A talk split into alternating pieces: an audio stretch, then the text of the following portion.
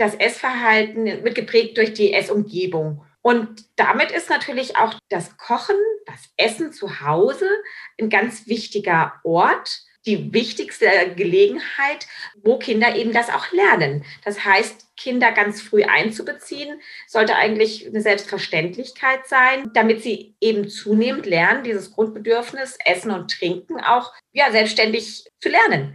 Das kann mhm. man eigentlich gar nicht früh genug anfangen. Hallo und herzlich willkommen bei den Küchengesprächen, dem Interview-Podcast der Küchenpartie mit PEP. Als Informprojekt zur Ernährungskompetenz für Jung und Alt, durchgeführt von der Plattform Ernährung und Bewegung, PEP, bringen wir in Deutschland zwei Generationen über das gemeinsame Kochen zusammen, um Ernährungskompetenz zu stärken, Spaß am Kochen zu vermitteln und den Austausch der Generationen anzustoßen. Gerade die ältere Generation trägt ganz viel Wissen in sich und genau darum soll es gehen. Wir sprechen mit spannenden Menschen über Esskultur, Lebensmittelproduktion und persönliche Erinnerungen. Herzlich willkommen zur neuen Folge des Podcasts Küchengespräche der Küchenpartie mit PEP. Und ich freue mich sehr, heute mit zwei Expertinnen sprechen zu dürfen. Und zwar einmal mit Dr. Silke Lichtenstein. Sie ist die stellvertretende Vorsitzende des VDÖ, das ist der Berufsverband Ökotrophologie e.V und mit Uta Köpke, der Präsidentin des VDD, des Verbandes der Diätassistenten ähm, des Deutschen Bundesverbandes. Und wir werden uns heute über das Thema Kochen mit Kindern unterhalten, dann über Aspekte Sicherheit und Hygiene und was das Ganze auch mit dem Thema Gesundheit zu tun hat.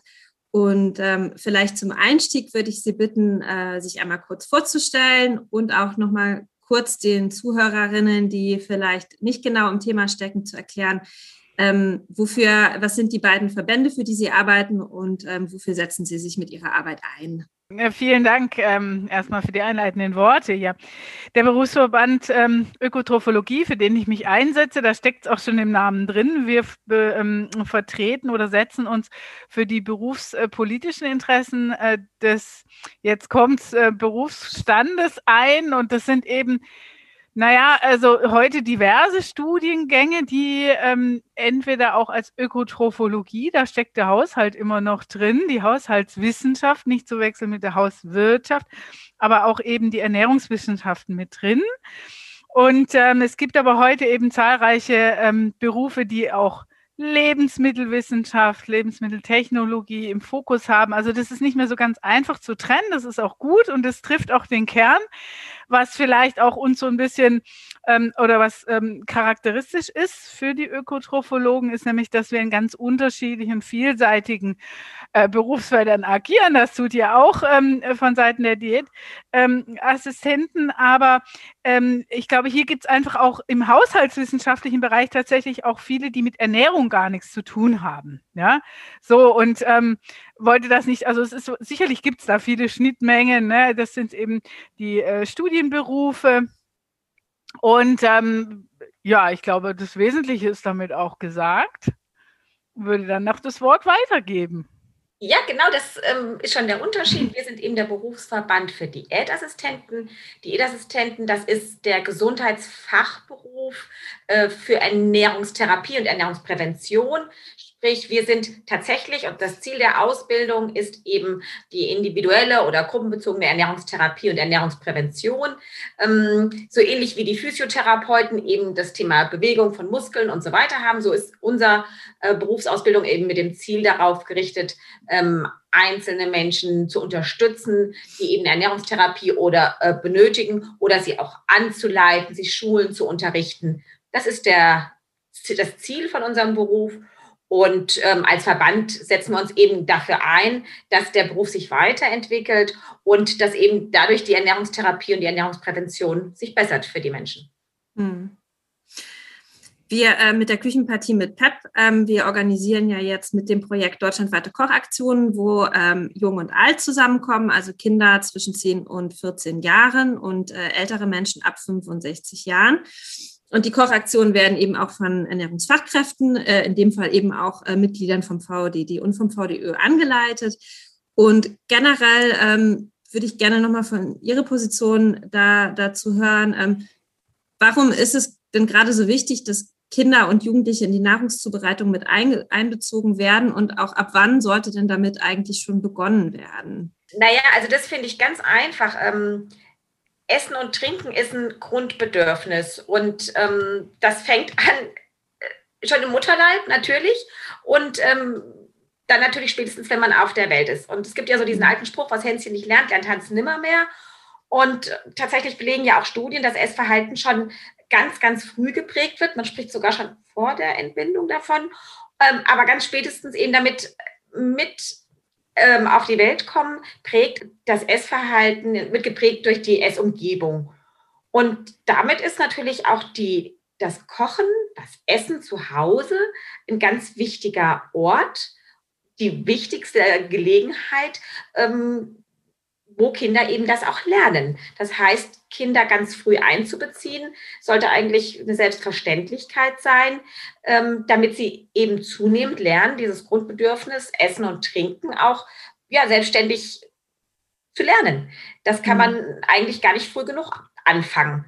Nur dadurch erleben Kinder, wie was zubereitet wird, welche Werte vielleicht dahinter steckt, aber auch die Arbeit, die dazu gehört, das Gefühl der Gemeinschaft, des Genießens, ähm, allein schon das Gemeinschaft beim Kochen. Also das ist ja schon was, auch was oft Gemeinschaftliches. Sie lernen auch vorsichtig zu sein beim Kochen, heiße Herdplatten. Also das fängt eigentlich ganz früh an. Ich habe selbst Kinder, die haben schon als Baby sozusagen auf meinem Arm gesessen und waren eben mit dabei. Hm. Es ist tatsächlich so umfänglich, wie du es ja auch dargestellt hast und auch sehr ähm, ja, betroffen, ne? selber als Mutter.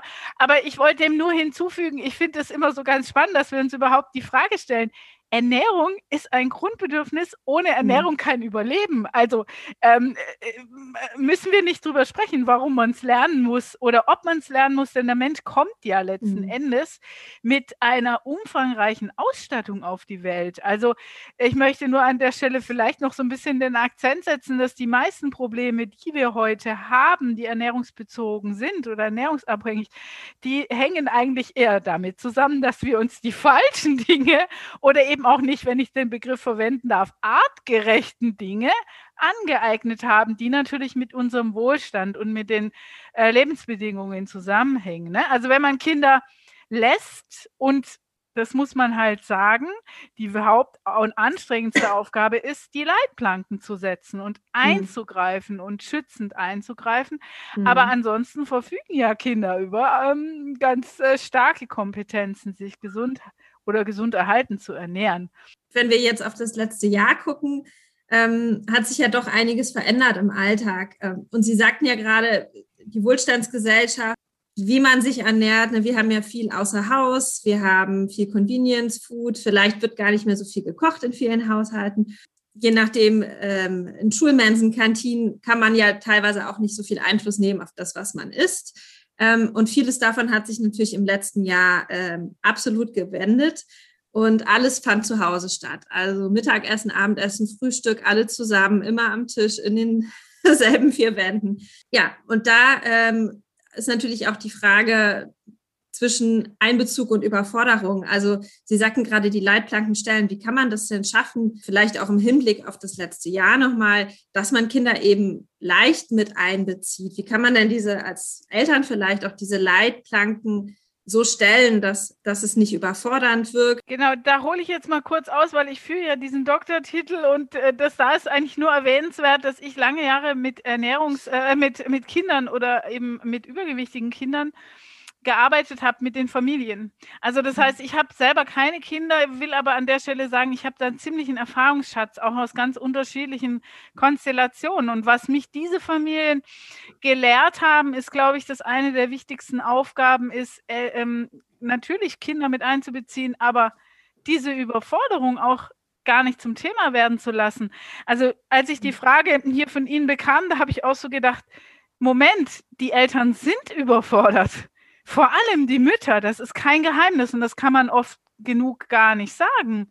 Mhm. Und genau an dem Punkt sind Kinder durchaus auch bereit, und da muss man gucken, dass das altersgerecht ist oder auch kompetenzgerecht geschieht, aber Verantwortung auch mit zu übernehmen und die Mutter vielleicht auch zu entlasten.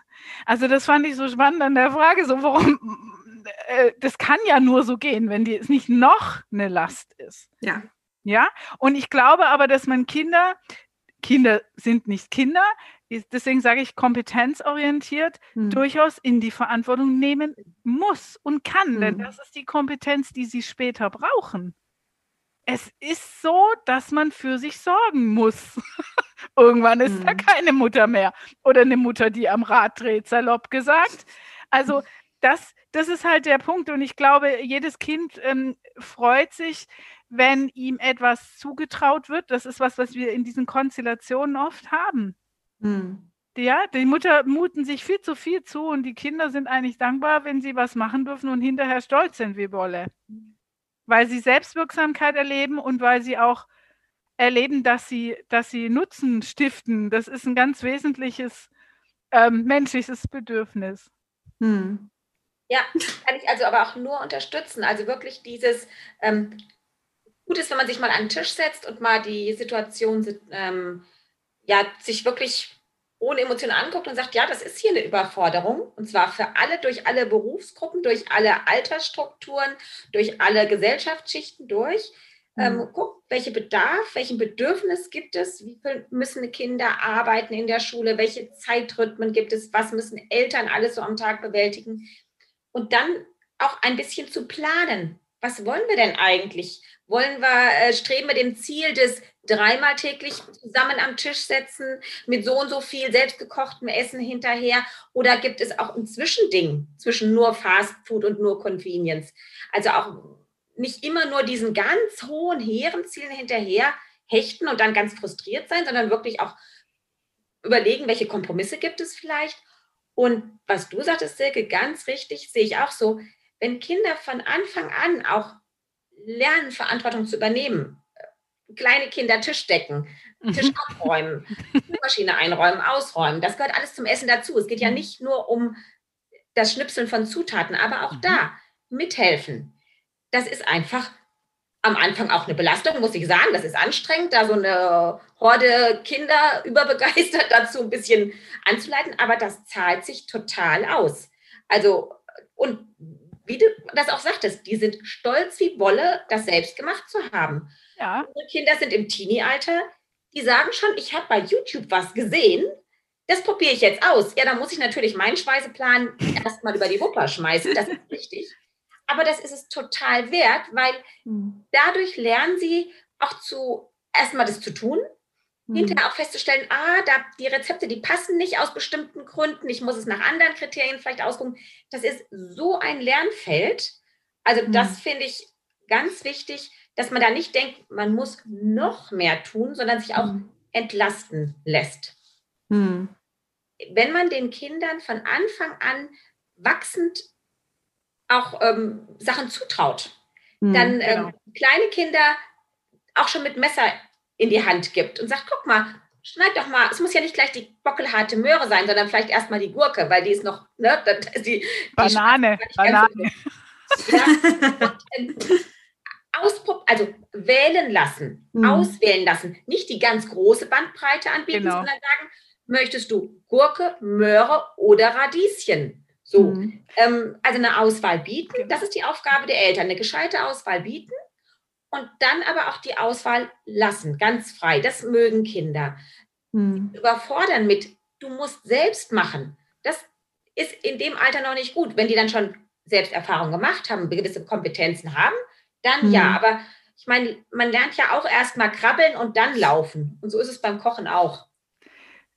Genau, danke. Das war nämlich der Punkt, den ich eigentlich mit Leitplanke meinte. Ja, da gibt es auch wirklich spektakuläre Studien, 70er Jahre, das ist äh, uralt Lavendel-Erkenntnis, ähm, amerikanische Psychologin, Englisch, ja, ähm, die wirklich auch kleine Kinder ans Buffet gestellt hat. Aber auf dem Buffet standen natürlich nicht die einschlägigen Lebensmittel, sondern halt die Auswahl, die normalerweise wir so als Lebensmittel bezeichnen würden. Also nicht eben die Dinge, die halt im Überverzehr auch nicht ideal sind. Äh, mal technisch gesprochen, Sie wissen, was ich meine. Und das ist wirklich das, also da eine Vorgabe zu machen, das ist wichtig, ja. Und aber letztlich das Ausprobieren, das Erleben und auch selber entscheiden. Sie glauben es nicht, du hast gesagt, richtigerweise, das mögen Kinder, das mögen auch Erwachsene. Mhm. Und äh, die Übergewichtigen, die ähm, mit 50, 60, weißt du auch, ne? Das ist ja genau unsere Schnittmenge auch an der Stelle Ernährungstherapie. Essverhalten ist extrem stabil. Da ranzugehen, ist so empfindlich im Kindesalter. Das ist der große Vorteil, den Kinder haben. Wenn die eine Allergie haben, ne, weißt du auch, Uta, das ist umwerfend. Wenn man den Vergleich hat zu erwachsenen Patienten, wenn die erleben, es geht mir besser, dann haben die das in drei, zwei, drei Wochen drin und finden das super. Und mhm. weinen nichts hinterher, was sie vorher nicht essen konnten. Erwachsene ist es viel schwieriger. Mhm. Ja? Und ähm, also insofern, da würde ich auch sagen, ist, ähm, Kinder sind halt nicht Kinder. Muss man gucken, was ist da. Und ich habe vorhin noch mal mir ein Update geben lassen von meiner Mitarbeiterin. Und ich gesagt, was macht denn deiner? Also kleine, ne? Was, was finden die denn gut? Und dann hat sie gesagt, umrühren. Mhm. Ja. Also ich bin, ich bin noch in, in, in 80er Jahre, 70er, 80er groß geworden. Da durfte man noch, da gab es noch das Anti-Autoritär, da durfte man am Essen noch matschen, richtig. Ne? Heute nicht mehr machen, Wertschätzung und so. Aber äh, das kann ich mir gut vorstellen, also Sauerei machen und spülen fand ich auch mal toll, wollte ich nur sagen. Ne? Aber das wünscht man sich doch als Kind, ein Kind, das gerne ja abspült. Gibt es ja heute nicht mehr. Alle haben Spülmaschine. Nein, ich wollte also sagen, das nur bestätigen. Das muss man am ja. Kind, ja, uns Kind mhm. kann man auch mal fragen. Also. Ja. Salat waschen, ähm, Erdbeeren zupfen. Ähm, die, das sind die kleinen Dinge, die die Kinder mhm. ganz am Anfang schon machen können. Und natürlich auch mal einen Kuchenteig nicht in der Küchenmaschine rühren, sondern mal gucken, wie ist denn das mhm, mit genau. den Händen zu rühren auch mal Sahne schlagen lassen. Mal gucken, hm. wie lange das dauert. Das, das, ist ein solches Erlebnis, hm. sowas mal selbst machen. Und ich finde tatsächlich, mit Essen spielt man doch natürlich in. Natürlich. Also nicht so, dass ja. es dann verdirbt, aber solche Sachen ausprobieren. Hm. Nochmal abschließend zum gemeinsamen Mahlzeiten herstellen und zubereiten gehört natürlich auch das Zusammenessen. Da nochmal eine ganz allgemeine Frage. Wie schätzen Sie das ein? Welche Rolle spielt wirklich die gemeinsame Mahlzeit am Tisch? Ich denke, das ist ein wichtiges Ding, was nämlich auch jetzt durch die Corona-Pandemie eigentlich erst wieder häufiger auftritt. Das äh, sehen wir auch so in unserem eigenen Alltag. Ähm, das finde ich auch je nach Alter der Kinder ähm, extrem wichtig. Ist, ich, je nach Alter meine ich, das ist natürlich vielleicht, wenn die, Elter, äh, die Kinder älter werden, dann muss das nicht mehr dreimal am Tag sein. Aber es bringt wieder so einen gewissen Rhythmus in den Tag rein. Hm. Es ist ja auch ein Platz, um sich einfach toll auszutauschen, nicht nur über das Essen, sondern ähm, auch so tolle Gesch äh, Tischgespräche zu machen, aber auch Tischkultur zu lernen. Also ich finde, das ist vielleicht so ein ganz altmodischer Begriff, aber auch so, wie äh, esse ich denn gemeinsam? Also das braucht man später ja auch mal. Wollte ich sagen, Geschäftsessen, zu zeigen, kannst ne, nicht mit Händen und Füßen und nicht mit vollem Mund und so diese ganz klassischen Sachen. Aber die sind ja so wichtig, weil die braucht, die machen ja einen enormen Eindruck, wenn man das eben nicht kann. und meine Mutter hat im Hotelfach gearbeitet und die hat dann uns so erzählt, wie man zum Beispiel welche Bestecke nimmt, dass es extra Hummer und Krabben und was weiß ich was für Bestecke gibt. Und solche Geschichten lieben Kinder. Das kann man tatsächlich auch beim Essen gut kommunizieren. Man kann aber auch andere Gespräche gut führen. Also ich finde es auch einfach ein Kommunikationsort und ein Genussort. Also finde ich hm. persönlich sehr, sehr wichtig. Hm. Genau, also ich würde, würde auch da anknüpfen, also ich, wenn man, wenn man, also was man auch so weiß, wenn man ähm, eben sich die, die ähm, Wissenschaft dazu anguckt, also da ist wirklich der führende Begriff ist die Gemeinschaft. Und die, ähm, aber auch aus Sicht der, der Soziologie kann man hier sagen, also Mahlzeiten sind immer schon, also ganz wichtiger, eine kulturelle Institution, wo Gemeinschaft erlebt oder gelebt wird. Man denke auch natürlich an Rituale, also die ganzen mhm. religiösen Aspekte. Also da findet unheimlich viel statt. Also wenn man da, da wüsste ich jetzt gar nicht, wo ich anfangen und aufhören soll. Ne? Aber grundsätzlich mal sind eben Mahlzeiten Orte der Begegnung und Orte der, der Gemeinschaft und auch Orte der sozialen Beziehung.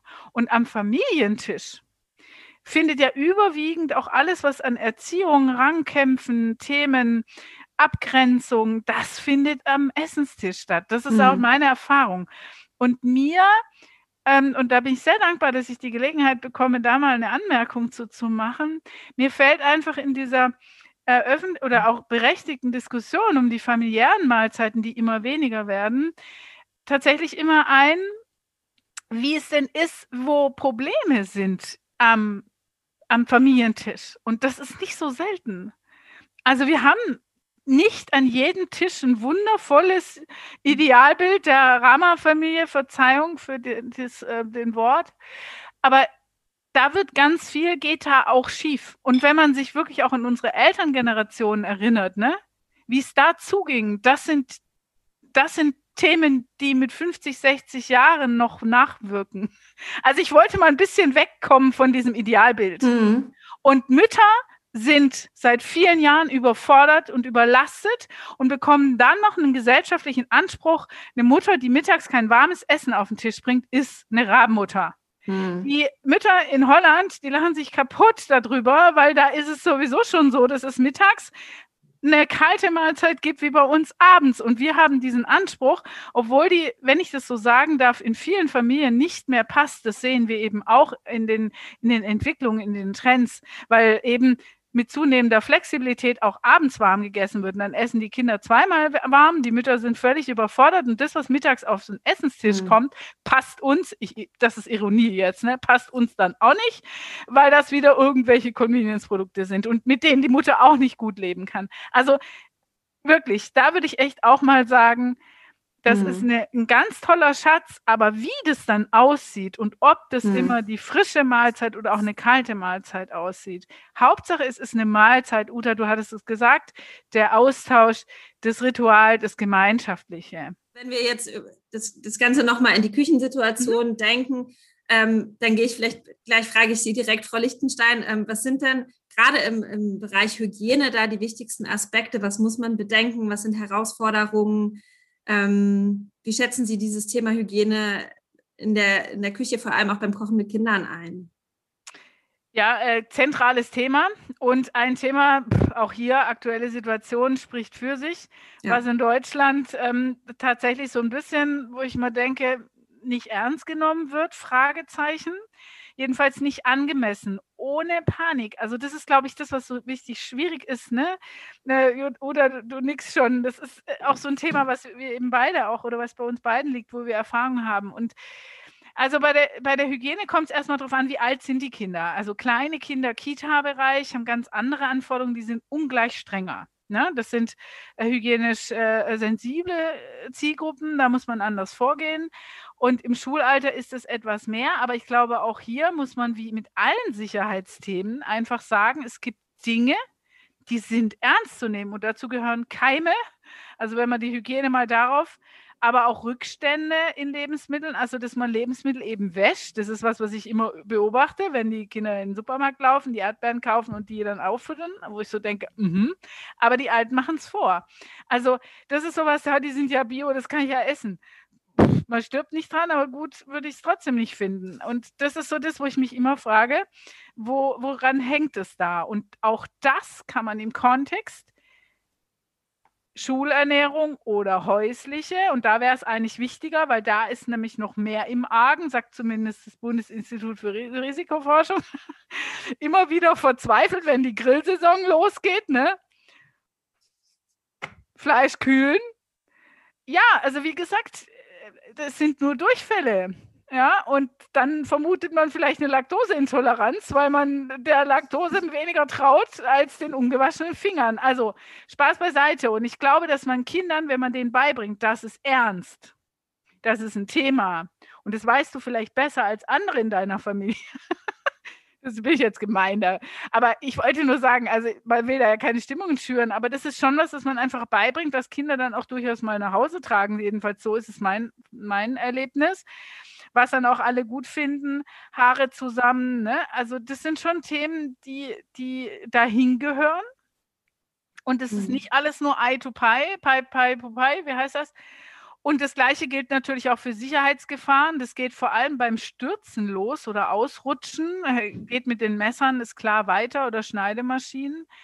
Aber da gibt es halt eine ganze Reihe Dinge zu beachten. Und ich glaube aber, dass gerade beim Kochen, wenn es auch so einen ernsten Aspekt kriegt und nicht nur spielerisch und toll ist, dass äh, Kinder da durchaus für empfänglich sind und glaube ich nicht nur gehört dazu, macht man, gibt dem Ganzen noch so einen erwachsenen Stellenwert, ne, was Kinder auch generell äh, gut finden. Wenn man nach Hause kommt, Hände waschen, nach der Toilette Hände waschen und vorm Essen zubereiten, auch Hände waschen. Du sagst es schon, Haare zusammen machen, Schürze anziehen. Das kann man auch mit Kindern wirklich ritualisieren. Ja. Und äh, das kann man in der Schule oder in der Kita, aber natürlich zu Hause auch. Da vormachen ist alles. Also das ist einfach so. Und das finde ich auch solche kleinen Sachen in der Küche beibringen, wie es gibt eine reine Seite, es gibt eine unreine Seite, äh, tierische Produkte, Fleisch, äh, genau. Fisch, Eier. Hm, das muss man auch mehrmal erklären und muss auch erklären, es ist nicht nur das Fleisch, sondern auch der Saft, Tiefkühlprodukte und so. Das kann man immer wieder aufgreifen, muss genau. man. Ähm, genau, und eine Küche wird eben auch aufgeräumt und dazu gehört auch, dass vorher sich erstmal der Arbeitsplatz geschaffen wird, bevor es überhaupt losgeht. Und ähm, was ich so erlebe, Kinder haben da wirklich nach zwei, drei Mal mitmachen, haben die die Dramaturgie auch drin. Ja. so, erstmal Hände waschen, Haare zusammen, Schürze an, so, und dann ist der Bauarbeiter bereit, ja. Und dann wird erstmal aufgeräumt, dann wird das ganze Zeug gerichtet, da wird der Boden freigeschafft. Da hat eben nichts anderes mehr in der Küche darum zu stehen. Und ja, Kinder lässt man halt dann auch nicht mit Messer und Gabel da rumrennen, sondern erstmal nur im Sitzen und solche Dinge. Aber das sind Sachen, die werden tatsächlich oft unterbewertet. Das habe ich auch im Alltag so erlebt. Also gerade auch so diese äh, Sachen wie rohe Eier. Ich frage mhm. mich noch, warum werden rohe Eier eigentlich so willkürlich oft behandelt? Das steht in jeder, in allen Medien. Und trotzdem sind wir da manchmal sehr mhm. entspannt mit. Genau. Kleine Kinder im Grundschulalter oder im, im, im Kindergartenalter, den würde ich nie irgendwas in die, also essen lassen, wo rohes Ei drin ist. Genau, da, da, darf man im Zweifelsfall auch gar nicht. Also im, im institutionellen Kontext ist es verboten weil es eben sensible äh, Zielgruppen sind. Und was aber vielleicht noch so ein, so ein Satz ist, der, der dann auch nochmal fallen soll, ist, es geht darum, wenige wirksame Maßnahmen konsequent umzusetzen und nicht hier mal desinfizieren und da mit den ungewaschenen Fingern. Kühlung mhm. ist ein Riesenthema. Mhm. Kühlung, ja. Gerade im privaten Haushalt. Und das, das meine ich halt auch, also dass man einfach sagt, okay, wir müssen nicht das Maximale machen, wir müssen das machen, was wichtig ist, was sinnvoll ist. Und vor allen Dingen im Kochen, auch im gemeinsamen Kochen, würde ich auch immer dazu sagen, also Lebensmittel, die kommen da erst gar nicht rein. Ne? Rohes Hackfleisch, rohes Ei machen wir gar nicht. Tiefkühlobst machen wir gar nicht, weil das sind eigentlich heikle Produkte, die sie da noch handhaben müssen. Und dann, das meine ich auch wieder mit kompetenzbezogen, da muss man halt gucken, was geht und was kann man auch sicherstellen. Und dann trainiert man die wenigen wirksamen Maßnahmen und hält die aber konsequent ein. Ja, hm. nicht, nicht, Panik. Also das ist überhaupt nicht geholfen. Das ist ja immer das, was dann als hm. Antwort kommt. Genau, und da sind die Leute, glaube ich, eher bewusst den scharfen Messern und den Reiben gegenüber. Da haben die mhm. Eltern mehr Angst, erlebe ich mhm. immer so bei Kochkursen, genau. Veranstaltungen. Und da würde ich denken, oh meine Güte, das kann man wirklich üben, Stück für Stück. Das können Kinder sehr gut bewältigen. Da gibt es ganz andere Gefahren, die werden oft unterschätzt. Genau. Das Rumrennen, die Elektrik, mhm. die Elektrik, ne? Also da auch einfach, äh, Hitze hatten sie auch gesagt, ne?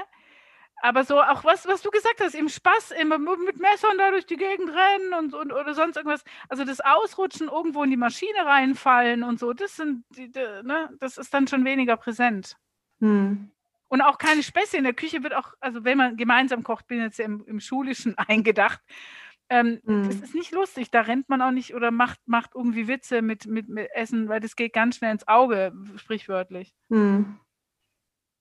Da wäre jetzt meine Frage, die sich so ein bisschen anschließt und aber auch nochmal das Thema Ernährung generell betrachtet. Ähm, was, genau, was, was wären so die Dinge, die Sie runtergebrochen raten würden, also Eltern in dem Fall, ähm, wie sie einerseits vielleicht einen einfachen, ausgewogenen Speiseplan erstellen können, wo Kinder daran teilhaben können, aber auch ähm, eben, wie man diese vielen Informationen, also einerseits ernährungsbezogen, aber andererseits auch Hygiene und Sicherheit, äh, so vermitteln kann, dass es wieder nicht, nicht zu so einer Überforderung kommt. Grundsätzlich mal würde ich auch hier wieder allgemein antworten. Es gibt eine wahnsinnige Fülle an Informationen, ja. Aber es geht doch, worum geht es? Wir haben es eingangs gesagt, es geht darum, was etwas, was völlig natürlich ist, was zu unserem Leben dazugehört und wo, sage ich mal, jede Mutter, die ein Kind auf die Welt gebracht hat, auch ziemlich gut, sage ich mal, schon informiert ist mhm. über das, was sie selber auch als gut und, und wohltuend empfunden hat, mitunter auch nicht. Aber ich spreche jetzt mal so ähm, ganz, äh, ganz neutral. Also das heißt, Mütter wissen in der Regel schon eine ganze Menge. Und was viel wichtiger ist, dieses Wissen für sich zu ordnen, was ist mir wichtig? Also was ist mir wichtig?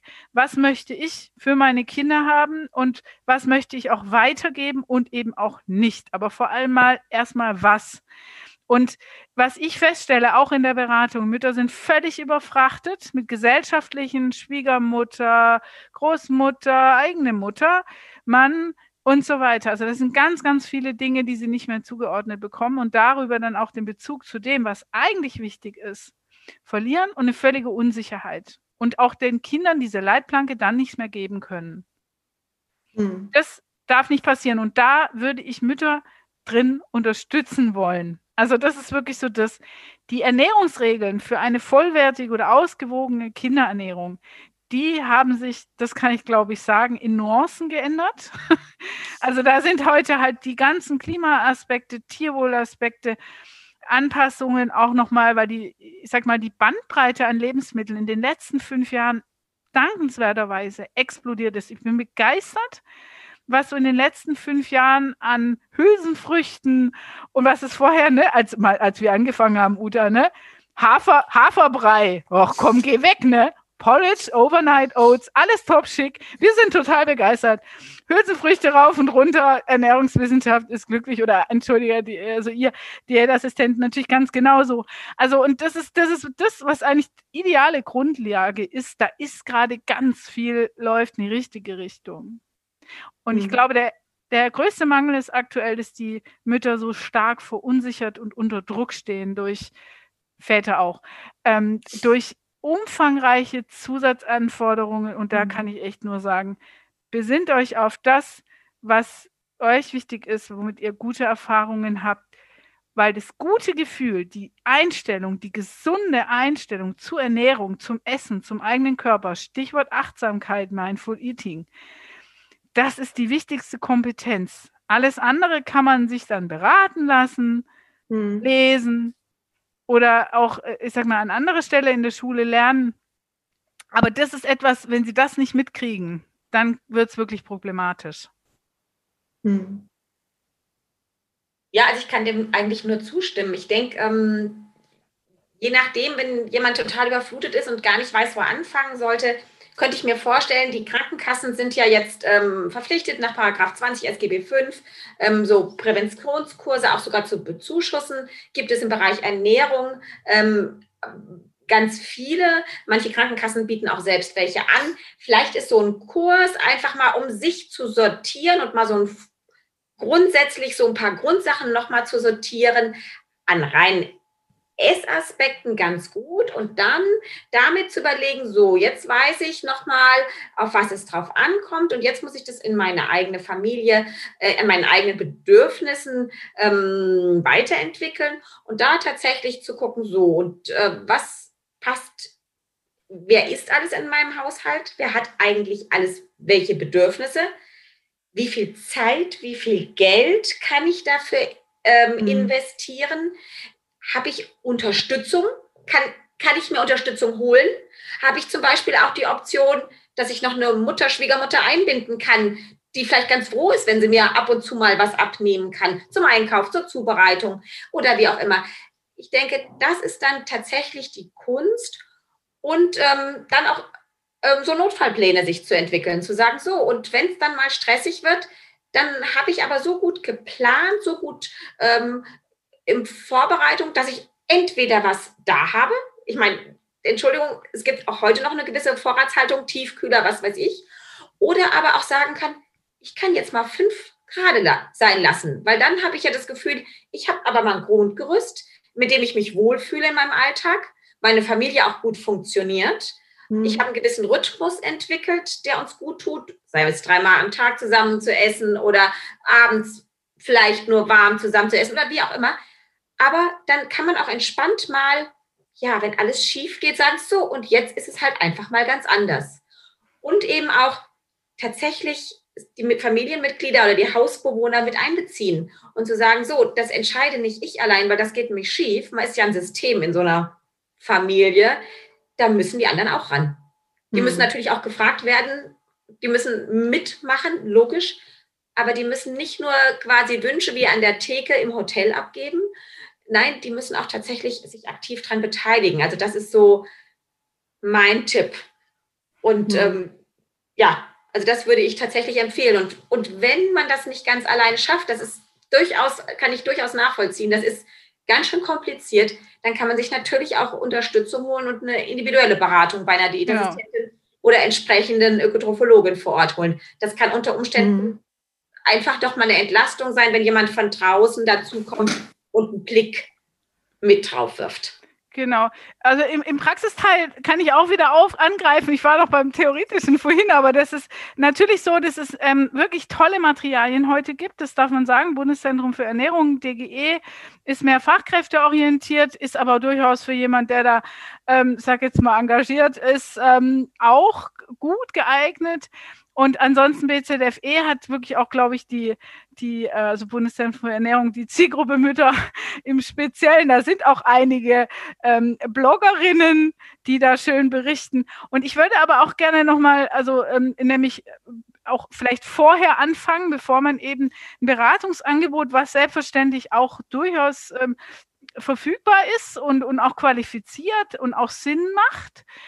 Ich würde aber immer sagen, das würde ich tatsächlich vor allem wirklich nur den Müttern empfehlen. Ich muss es leider so sagen, weil Kinder im fünf, Alter von fünf oder sechs Jahren überhaupt ähm, mit dieser, dieser, dieser Anforderung oder auch diesen Informationen und dieser Situation, ich soll jetzt über mein Essen reden, über was ich gar nicht entscheide und was meine Mutter vielleicht ganz anders macht, als die Tante sagt, ähm, total überfordert sind. Also dafür würde ich warnen aus meiner eigenen Erfahrung, sofern das nicht wirklich unbedingt erforderlich ist. Also wenn keine Probleme da sind, weil dann Gefahr läuft, dass da etwas problematisiert wird, was eigentlich total in Ordnung ist.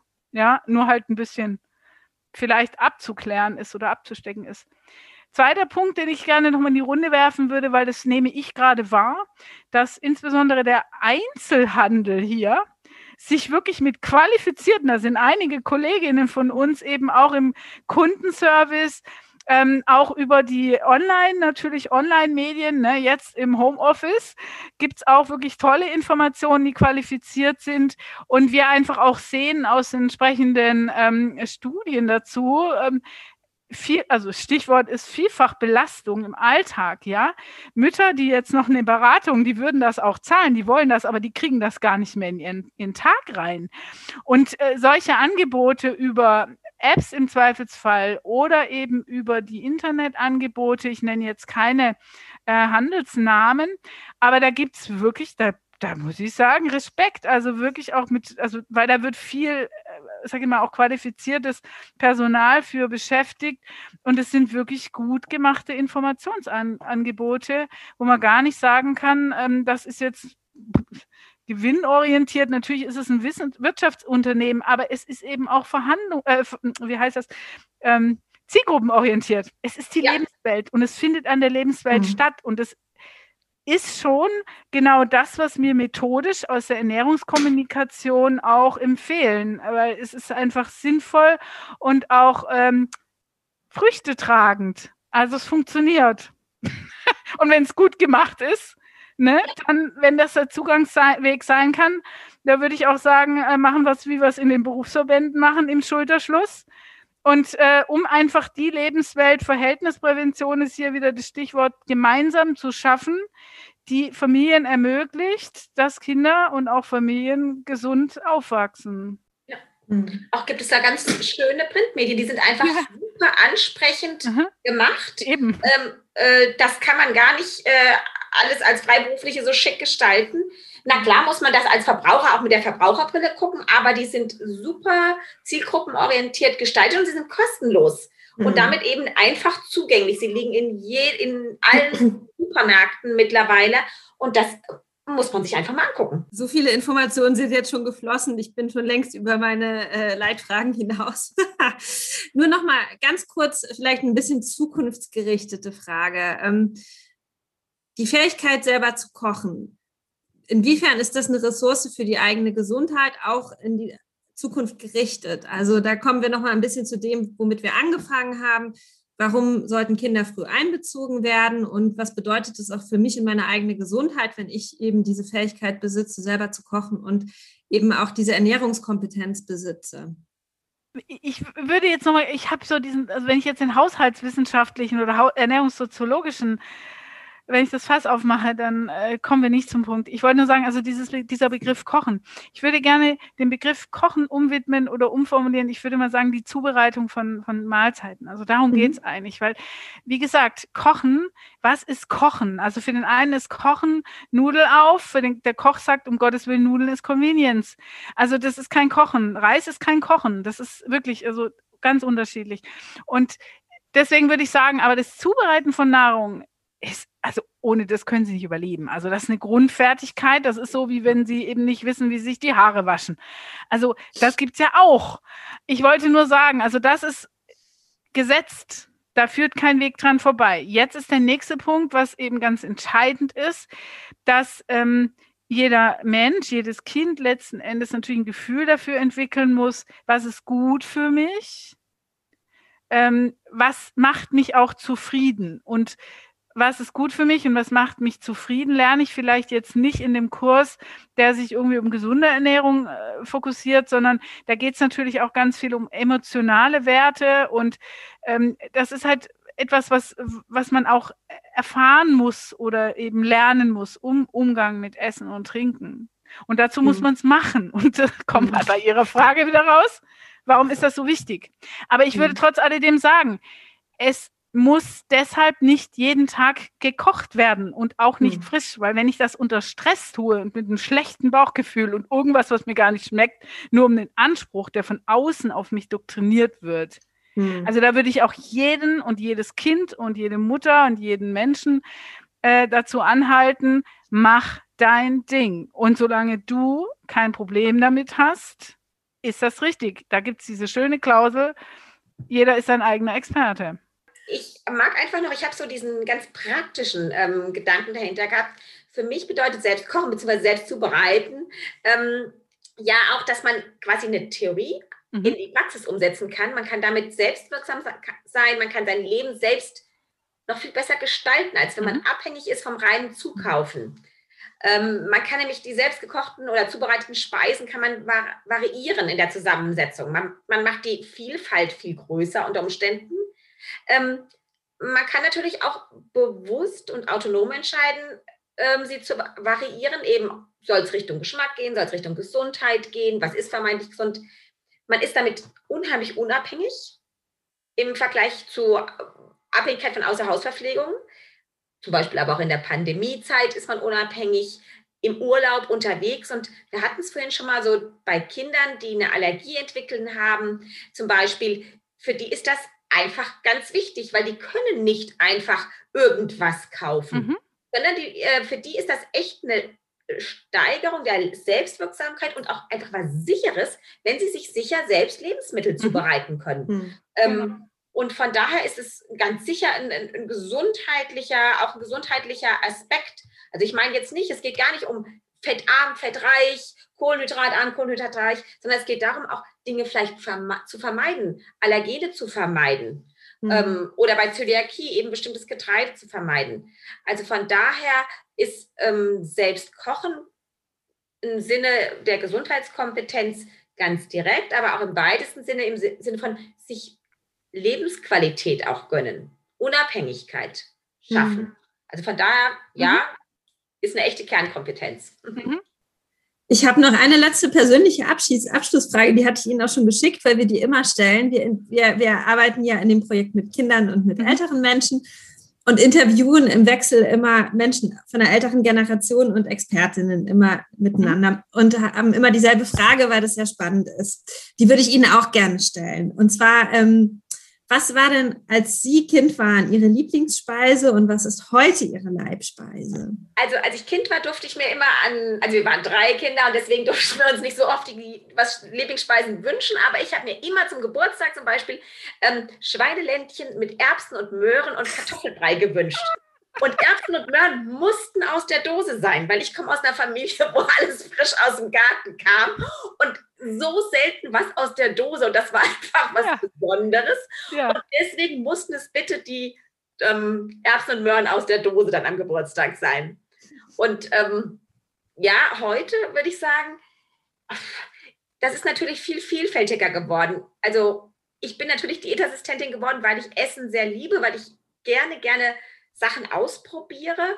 Und ähm, aber ich bin ehrlich gesagt so ein richtiger Kartoffelmensch. Ich liebe bei warmen Gerichten alles in, um und mit Kartoffeln, von Ofenkartoffeln über Kartoffelaufläufe, Kartoffelpizza, Reibekuchen, Rösti, Suppen, Eintöpfe, Bechamelkartoffeln, alles außer frittiert, sag ich mal. Aber Kartoffeln finde ich schon eine sehr leckere Basis in irgendeiner Form. Ja, genau. Ich ähm, kann auch, ich musste gerade sehr, sehr lachen, weil das mit den Fertigprodukten, ne? Wir sind halt einfach 80er Jahre oder 70er, 80er. Das ist, das ist wirklich, das war halt schick. Also, das war diese Erbsen und Möhren, ne? Spe genau, Erbsen und Möhren, Kartoffelbrei. Bei mir waren es die Fischstäbchen. Ah ja. Mhm. Mhm. Ähm, das hat dann gewechselt und irgendwann kam die Dampfnudel dazu. Also so mhm. Mehlspeisen kam. Meine Oma ähm, kam aus ähm, Salzburg und ähm, ähm, ja, also auf jeden Fall, äh, nee, nicht Salzburg, Steiermark wollte ich sagen. Ich verwechsel schon die S-Wörter. Aber auf jeden Fall österreichische Küche, ne, Mehlspeisen.